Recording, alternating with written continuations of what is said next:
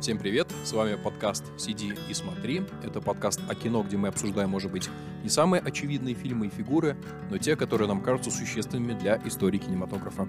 Наши выпуски проходят в блиц-формате до 35 минут и чаще всего с участием приглашенного гостя. Но иногда в студии сидим только мы вдвоем, Роман Волынский и Илья Верхоглядов.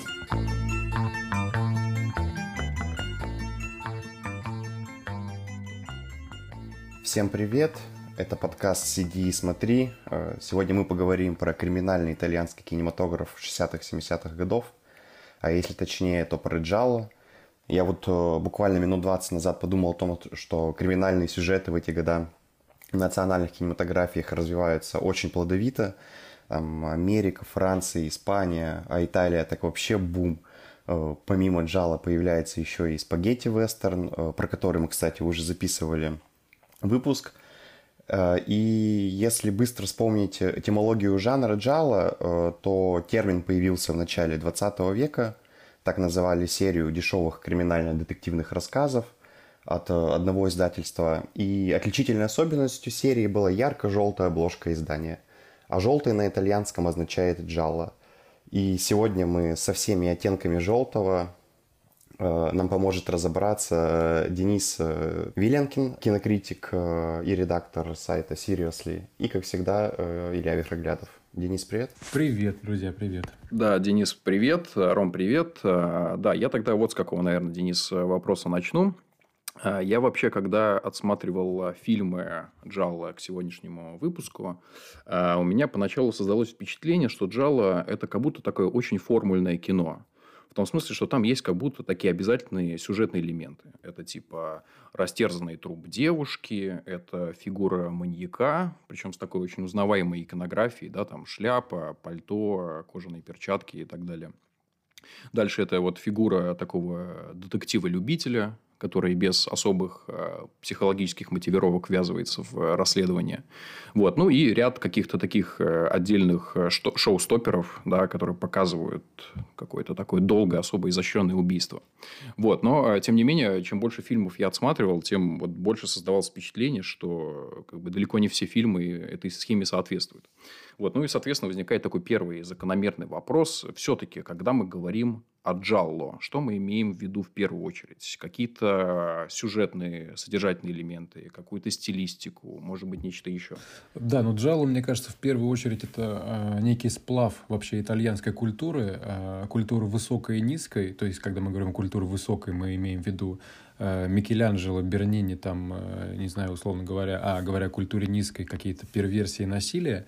И здесь важно э, э, понять то, что вообще все, в принципе, Джалло, это в, не, в некоторой степени, конечно, такой переработанный готический роман, который зачастую в, происходит в э, барочных интерьерах. Вообще Джалло это в некоторой степени тоже такой кино-барокко, да, киношный эквивалент барокко. Например, э, в конце 18 века вот э, термин барокко в методической энциклопедии был определен как архитектурный стиль, который сильно украшен и вымучен. Соответственно, э, украшательство в Джалло и э, некая такая, да, выспренность, что ли, декоративность, она, безусловно, всегда идет э, в ногу с, э, с насилием на экране, с каким-то с гиперперверсивностью, то есть это всегда красота, которая рядом со смертью, красота, которая рядом всегда с, э, с ужасами и с пороком, да, действительно. А если говорить о каких-то сюжет, сюжетообразующих, каких-то визуальных вещах, то, мне кажется, Джало, первое, что важно обозначить, это, безусловно, жанр, но жанр, который нужно понимать через набор каких-то кодов, да, как вы заметили, и про перчатки, и про какие-то всегда какие-то, как будто бы алфавит, да, есть некий алфавит Джала, которому э, большинство режиссеров в 60-х, 70-х следовало. А, действительно, да, это очень много картин, где присутствуют странные вещи, например, не знаю, вырезанные глаза, а, к примеру, э, те же самые черные перчатки, в которых э, часто появляется убийца. А, и э, да, бесспорно, это такие вот как бы чисто сюжетные вещи, ну, сюжетные, перетекающие в визуальные э, впоследствии, потому что если говорить о визуальном, то в Джало появился такой э, стиль, что ли, съемки был использован, точнее, не появился, а был использован, что всегда мы видим от первого лица действия глазами убийцы. Это тоже очень важно, потому что до конца, как правило, мы не знаем, кто является убийцей, хотя всегда э, убийца в фильме заявлен, это не какой-то секрет, но мы видим да, мир его глазами и таким образом э, подключаемся эмпатично, что ли, к героям, которые перед ним появляются, которые страдают. Но это тоже, да, некий э, по тогдашним меркам эм, э, аттракцион, безусловно, да. Денис, вот ты уже затронул э, барокко, и Джала действительно вообще не стесняется вот такой искусственности и нарочитости. Это даже такой художественный жест, как ты уже сказал. Ну и самый яркий пример — это убийство. Там нас, нас чуть ли не в нос тычут вот, в манекен убитого. Ну и кровь, она вообще ну, очень сильно эстетизируется, как такой уже отдельный объект. Вот, ну, а как бы ты все равно объяснил, вот с чем связано э, такое решение режиссеров? Это э, из каких-то экономических соображений или что это? А вы имеете в виду, почему вообще Джал выглядит, э, скажем, ну, несколько вычурно и местами даже смешно, да, да. имеется в виду? Ну, эм, мы, конечно, да, говорим о все-таки о жанровом кино не очень дорогом, даже конца 60-х, потому что первым в этом жанре все-таки можно считать Марио Баву, который э, снимал такие картины, как э, «Девушка, которая слишком много знала», «Топор для новобрачной» и так далее, и так далее. Э, эти картины были еще, кстати, черно-белыми. И впоследствии, когда появился в этих э, фильмах цвет, э, в том числе у Арджента, которого считают, э, э, ну, возможно, самым важным да, режиссером, работавшим в жанре, и всегда вспоминают Суспирию, которая закрепилась в массовом сознании как вообще важнейшая джала в истории, хотя Суспирия, если задуматься э, методологически о ней, то она вообще джава, по сути, не является. Это некий такой вич-хоррор, да, который э, в очень ярких, э, как сейчас у Гаспара Наэ в последнем фильме, да, красках э, рассказывает совершенно довольно, ну, как бы уникальную историю, не, не, не имеющую ничего общего с э, детективной основой джала, которая всегда лежит в основе этого жанра. А что касается действительно дешевизны и э, э, комизма – это э, одна из просто важных черт, черт времени, и к тому же э, определенную роль серьезную здесь играет и э, музыка в, в картинах, потому что э, музыка в джалло всегда э, работает на эм, как бы на таком, что ли, контрапункте с э, визуальным рядом. Вообще, это особенность э, большинства картин, э, большинства картин exploitation картин, да, 70-х европейских в основном и евро-триллеров, и э, просто, как бы exploitation и слэшеров, э, поскольку звук джалло, вот, к примеру, писательница Энн Билсон писала, что э, звук джалло обычно представляет собой опьяняющую смесь заводной лаунж-музыки, нервных разладов и успокаивающего лиризма, который опровергает тот факт, что на самом деле сопровождает, скажем, обезглавливание в замедленной съемке. Это она говорит э, тут о музыке Эннио Морриконе к э, фильму «Четыре мухи на сером бархате».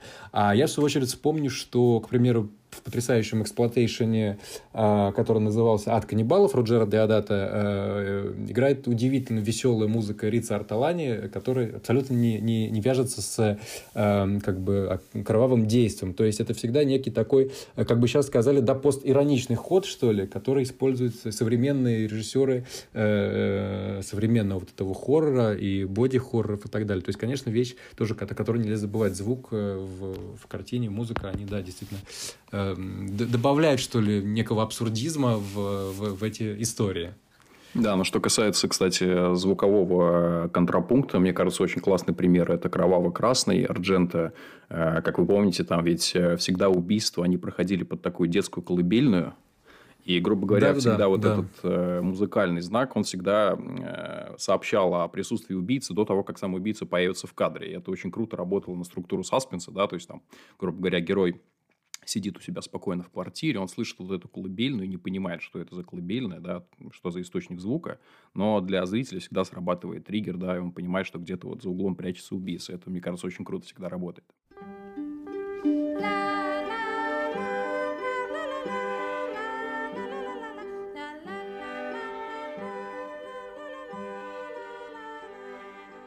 Ты вспомнил колыбельную, а я из того же фильма – вспомню вот этот вот мотив Гоблина, вот этот рок-н-ролльный мотив, который обычно, набор, ну, ну никак не вяжется с, с каким-то убийством, он скорее больше вот напоминает что-то, ну сейчас будет весело, сейчас будет вот прикольно, а, а происходит такое убийство кровавое. Ну, в общем-то, это тоже вот в, в какой-то степени постироничный ход, мне кажется, еще в, в 70-х. Да, да я согласен. Да, здесь, да. здесь Гоблин точно, да, заслуживает какого-то упоминания. Вот э, Денис вспомнил Суспирию, хотя, опять же, да, там не очень понятно, насколько это Джало, не Джало, может, это просто по инерции назвали Джало, потому что это Арджента снял. Но там тоже очень прикольно работает музыка, там очень часто идет э, съемка интерьеров, э, причем даже если как бы не следует там, появление каких-то ведьм, например, и так далее, просто идет обычная съемка интерьеров, но она всегда сопровождается запилами вот этими дисгармоничными от гоблина. Это создает, конечно, такой очень какой-то очень эффект ужасного. А, вот, но а, тем не менее, Денис, я хотел вернуться к твоему э, э, первому еще самому ответу. Ты там уже начал выходить э, на вот вещи, связанные с какой-то стилистикой. Джал вспомнил, да, что вот очень часто используется а, субъективная камера. Вот э, мы чуть-чуть сейчас поговорили про музыку. Ну, а в принципе, если вот э, постараться еще более полный такой портрет стиля Джала нарисовать, здесь можно какие-то еще элементы, может быть, добавить? Композиционные, сюжетные, визуальные, какие угодно. Ну, бесспорно, э, вообще для Джала характерна сильная женская линия. Это может быть не столько сильная женская героиня, точнее, наоборот. Это, скорее всего, не, не сильная женская героиня, но, возможно, героиня с какой-то хитростью, с каким-то возможно, героиня, которая является злодеем, и э, Джала, как бы девушка Джао, по сути, такой же важный, мне кажется, э, стилеобразующий элемент в, в этом жанре, как, к примеру, да, хичкоковская блондинка. Потому что, например, вот э, Барбара Буше и э, Ньевес Наварро и Эдвиж Фенек, они все актрисы из разных картин, там из «Мук невинных», из «Черного брюха Тарантула», они все являются как бы лицами этого жанра, и даже если вы не знаете их имен и фамилии, вы прекрасно точно визуально визуально и в, в своей фотографической памяти их, безусловно, опознаете.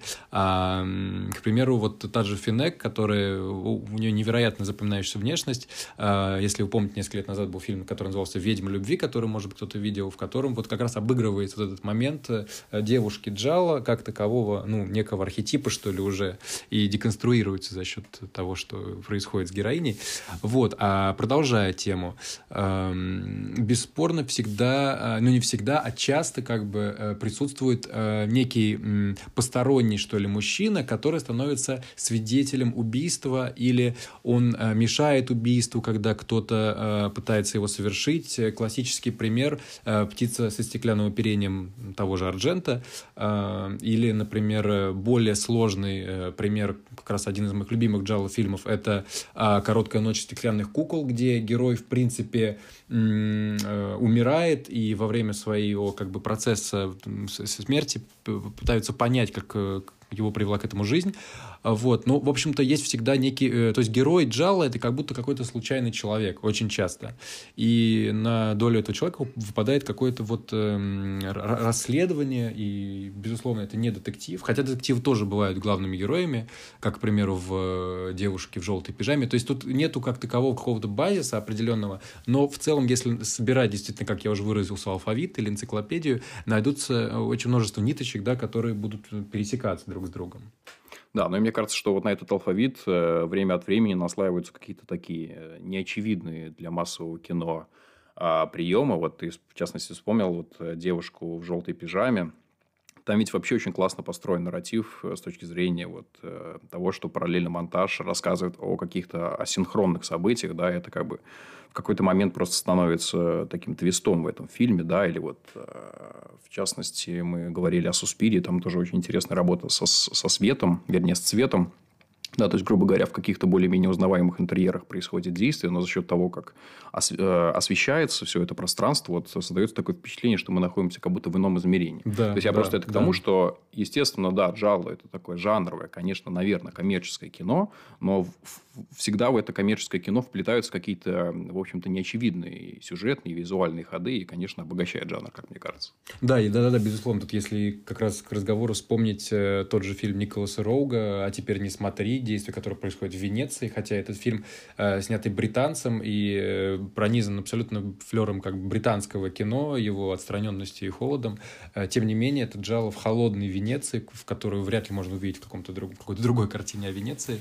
Очень, да, любопытно, тоже визуально, э, если вспомнить, э, там, если вы видели злодейку главную, которая является тоже некой ведьмой в этом страшном красном э, капюшоне, и она тоже могла мне кажется, побороться с героинями Суспириев, да, за звание самой, э, возможно, пугающей ведьмы в фильмах 70-х годов.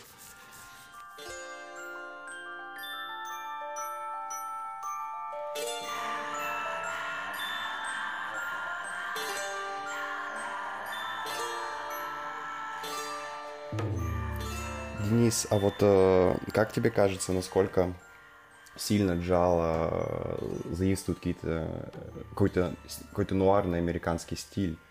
И мне просто вообще казалось то, что... Точнее, у меня не возникало ощущения, что, что Джала э, снято в Италии. Ну, например, кроваво к примеру, кроваво-красный. А, об этом мне напоминали только итальянские имена и итальянские лица актеров, но и то не всегда. И вот одну деталь я очень такую симптоматичную заметил в фильме «Кроваво-красный». А, там буквально а, такая, такая ну, прям жирная буквальная отсылка к, к Эдварду Хопперу, к его картине «Полуночники». Там также вот в, самом, вот в этом, вот в этой, на этой площади, там прямо воспроизводится вот этот вот аквариумное стекло, где как раз-таки сидят вот э, его фигуры, вот эти вот безжизненные. И что самое удивительное, а, на протяжении всего фильма вот эти фигуры, ну, которые второстепенные, которые якобы попадают в кадр случайно, они все время статичные, и они все время безличные. Ну, это прям, а, как известно, ну, у Хоппера практически все герои, они как бы без лица, они как бы близнецы, у них нет э, индивидуальности, идентичности. Вот в связи с этим, опять же, повторю свой вопрос. А, как тебе кажется, насколько сильно э, Джала вообще впитывает эту вот нуарную стилистику? Ну, бесспорно, а, мне кажется, Джало пронизано действительно стилистикой голливудского нуара 40-х, 50-х, то есть э, с некой такой оговоркой, да, что э, нуар, наверное, можно даже назвать э, таким вот точнее, Джао можно назвать таким юж, южным нуаром, поскольку Италия привносит да, свой колорит, безусловно, э, яркий, страстный, это пассионарный, который э, раскрашивается в цвета этой бутафорской крови. То есть это такое как бы художественное преувеличение да, над э, классическим, совершенно хрестоматийным нуарным жанром. Хотя Джало, по большому счету, кино тоже, ну, в большей степени, конечно, академичное. Редкие, редкие Джало-фильмы, только, наверное, какие-то сейчас новые фильмы, не у Джало какие-то, можно назвать эм, что ли, экспериментальными в чем-то, потому что, конечно, это кино в, в классической форме в основном. И да, бесспорно, ну, нуар является э, частью этого фундамента. Кстати, у того же э, Арджента, если не ошибаюсь, как раз в «Птице с хрустальным оперением» была отсылкой к, э, к художнику Бейкону, но это было, сейчас я точно не опишу где, но, в общем, да, и Арджента один из как раз тех режиссеров, которые очень-очень э, сильно, э, ну, скажем, художественно центрично, да, им очень важно Вообще он, в принципе, большой любитель живописи, поэтому это, это, это да, не секрет. Но мне кажется, в принципе, ориентация на живопись это вот для итальянского кино в большей степени характерна, чем вот для, для других э, европейских, как минимум, э, кинематографий. Э, э, слушай, вот, Денис, а вот если чуть-чуть э, расширять вопрос Ромы и спрашивать о преемственности, например, Джалла, э, ну, там, по сравнению с предыдущими хоррорами – да, вот в частности, ты упоминал э, фильм Марио Бавы «Девушка, которая слишком много знала». Здесь как бы на уровне названия чувствуется отсылка к Хичкоку. Хичкок в свое время снял фильм э, «Мужчина, который слишком много знал». Вот. Но, а, опять же, на уровне каких-то вот именно кинематографических элементов. Можно ли сказать, что а, Джалла, например, очень многое заимствует? А, или можно сказать, что, например, он как бы прорывает с традиции какого-то традиционного более-менее хоррора и пытается как-то очень сильно разнообразить жанр, привнести что-то новое. Вот э, что здесь можно сказать? Да, ну в первую очередь, конечно, э, говоря если о картинах Бау, то есть о самых ранних Джала фильмах, э, важно отметить, что они уже не, столь да, академичны, как картины Хичкока. Я имел в виду, что академичны просто в целом, как бы говоря о кинематографе Джала, что это довольно академичный жанр сам по себе.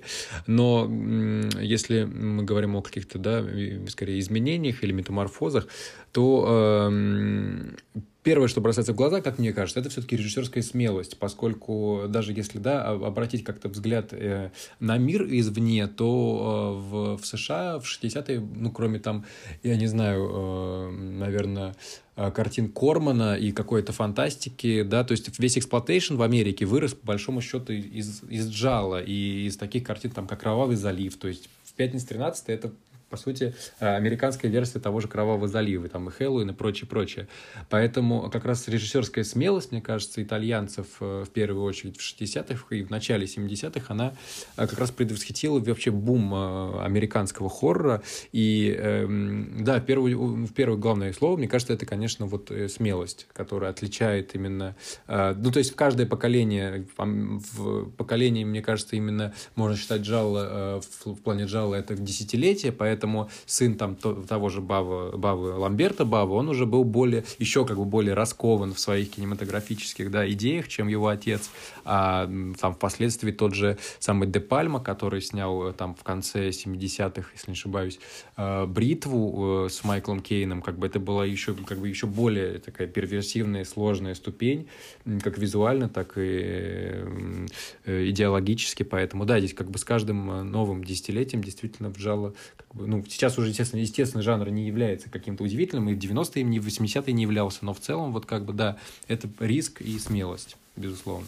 Извини, я уточню. Э, смелость, ты имеешь в виду смелость в изображении каких-то вот натуралистичных убийств? Да, там, безусловно. И... Смелость, это я говорю о, о, о жестокости, о крови, о, о, об ультранасилии, о том, что это было очень... Ну и, и безусловно, в, в, скажем, да, в визуализации каких-то перверсий и в в, что ли, в каком-то верном подходе, смелом и неожиданном к, в первую очередь, психоанализу, потому что любой, любую картину да, в, в жанре джала можно э, совершенно точно э, разобрать с точки зрения психоанализа. И если будете делать сами или с кем-то из специалистов, это будет все более и более интересно. Другой вопрос, что есть картины довольно глупые, как бы не очень удачные, э, как и любые. Есть режиссеры, которые э, на джала спекулировали, и, в общем-то, их довольно было много. Но в целом э, в целом, да, это бесспорно смелость именно такого толка, да. Ну, кстати, в пользу того, что психоанализ очень удобен э, в разговоре о Джалла, говорит, мне кажется, еще и тот факт, что очень часто э, в качестве мотивировки, скажем так, которая стоит за убийцей, стоит какой-то детский психоз, всегда анализ каких-то детских э, травм, и это тоже очень часто является каким-то таким сюжетным твистом ближе к финалу картины. Да, почти, почти, собственно, всегда, да, собственно, как и, э, ну, многие вещи пошли как раз э, параллельно происходили с э, тем же Хичкоком, потому что, если не ошибаюсь, девушка, которая слишком много знала, вышла в один год с «Психа», и тут тоже любопытен абсолютно вот эта как бы перекличка, да, обратная уже, не, не у Бавы, который цитирует название, а как бы перекличка, как будто бы Хичкок пытается уже пере, переосмыслить свой кинематограф.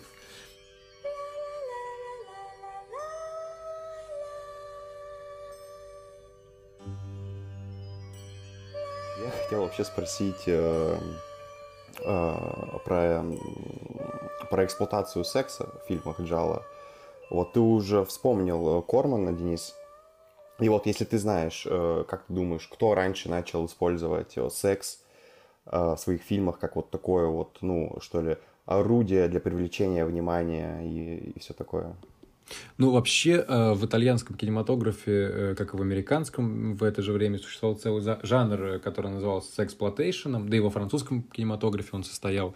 Поэтому в Джалло здесь скорее просто поддержало, что ли, да, вот это веяние на свободу тела, свободу слова, вообще на изменения в обществе. Джалло просто как бы в некоторой степени поддерживал, потому что вообще итальянский сексплотейшн весь там, ну, условно, да, говоря даже про того же Тинта Браса, он весь эм, был, это были, было очень много, во-первых, фривольных комедий, э, довольно уморительных, и они все э, были невероятно откровенными, ну, прям действительно граничили с порнографией, но даже если говорить про того же Тинта Браса, даже он попробовал себя в Джало, и, кстати, снял э, замечательный, на мой взгляд, довольно авангардный фильм, который называется «Запыхавшись», в главной роли с так, сейчас я, кажется, у меня вылетело. А, не с Микеле плачет, да, а... Так, ну, в общем, это не важно. А, и да, в общем-то, Sexploitation был ну, целым движением, и поэтому в Джало просто тоже, в свою очередь, из-за в силу да, каких-то обстоятельств э, временных это было тоже важно, и сложно себе представить Джало фильм действительно без откровенных сцен, потому что Джало все-таки э, всегда несло в себе некий такой сексуальный подтекст, даже не подтекст, а э, откровенную, скажем, прямую речь, да. Да, а, Трентиньян играл, не плачет, а Трентиньян, вот, у Тинта Браса, представляете, вот такая вот коллизия.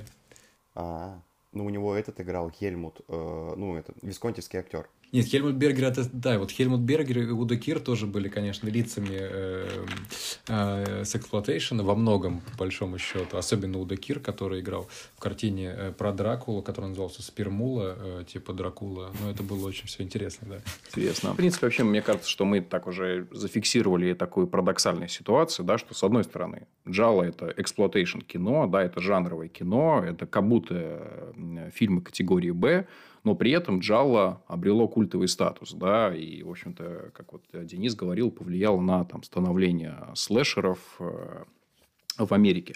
Вот. Но, а, тем не менее, если чуть-чуть расширять вот вопрос, связанный с влиянием джалло на последующий кинематограф. А, Денис, тут можно еще что-нибудь добавить? Может быть, э, эм, Джала повлияла не только на вот, э, бимувис, так называемый, но, может быть, и на более высокий, скажем так, кинематограф. Да, ну, безусловно, конечно, сейчас э, в современном кино э, можно в очень многих картинах найти какие-то оттенки джала. Даже был так, не так давно документальный фильм, который назывался «Все оттенки джала». А оттенки джала действительно присутствуют во многих картинах. Э, вспомнить тех же, не знаю, «Ангелов и демонов» Дэвна Брауна. Хотя, по сути, «Ангелы и демоны» тоже как бы джало, которое могло выйти в 40-х годах под желтой обложкой. А, и в каком-то, не знаю, более, что ли, таком эстетском ключе. Если вы видели фильм «Лекарство от здоровья» Гора Вербински, где, кстати, тоже звучит очень часто по ходу фильма колыбель, колыбельный как лейтмотив, герой сходит с ума в психиатрической клинике. Вот, это все, конечно, это все, конечно, влияние Джала. Но это мы говорим о, скорее, да, о каком-то действительно влиянии и о какой-то преемственности поскольку э, есть и неоджала, о котором я тоже уже оговорился, в котором тоже работают некоторые авторы или пробуют себя. Э, например, Ян Гонсалес снял фильм «Нож в сердце» несколько лет назад, который участвовал в основной программе Каннского фестиваля. Э, ну и в целом э, есть также картина студии звукозаписи Берберян, но это все-таки, как бы, вы знаете, эм, это все-таки как бы островки, то есть, конечно, жанр сейчас эм, между этими э, островками, он, точнее, он дрейфует на этих островках, и по большому счету, ну, э, он при, в, в каждой картине каждого из авторов, который решает к нему обратиться, конечно, претерпевает какие-то э, важные для автора изменения, то есть мы можем, конечно, все это под одну гребенку как-то пытаться подогнать, но по большому счету это все все-таки уже, ну, все-таки это не от Джало, наверное, который куда-то туда к метамодернизму восходит, безусловно. Вот я смотрел «Нож в сердце», и, ну, я сейчас как бы ретроспективно восстановлю какие-то свои впечатления. А, и вот если, когда я смотрел Джала классическое, да, которое ты нам посоветовал, то у меня все равно возникало какое-то ощущение, не знаю, ну, новизны или смелости, вот про которую ты говорил в конце концов. А вот «Нож в сердце» мне показался таким, знаешь, конъюнктурным квир-фильмом. Ну, вот там как будто вот много всякой вот э, жути там происходит, связанной с сексом и с каким-то насилием. Но почему-то это все как бы, ну, я не знаю, как объяснить.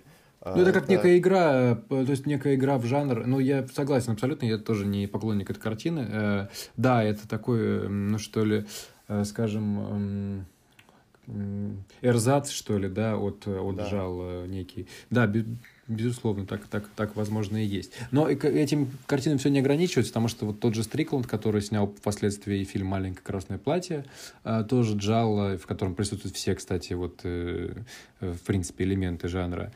А, вот, поэтому, ну, из года в год, да, появляются фильмы.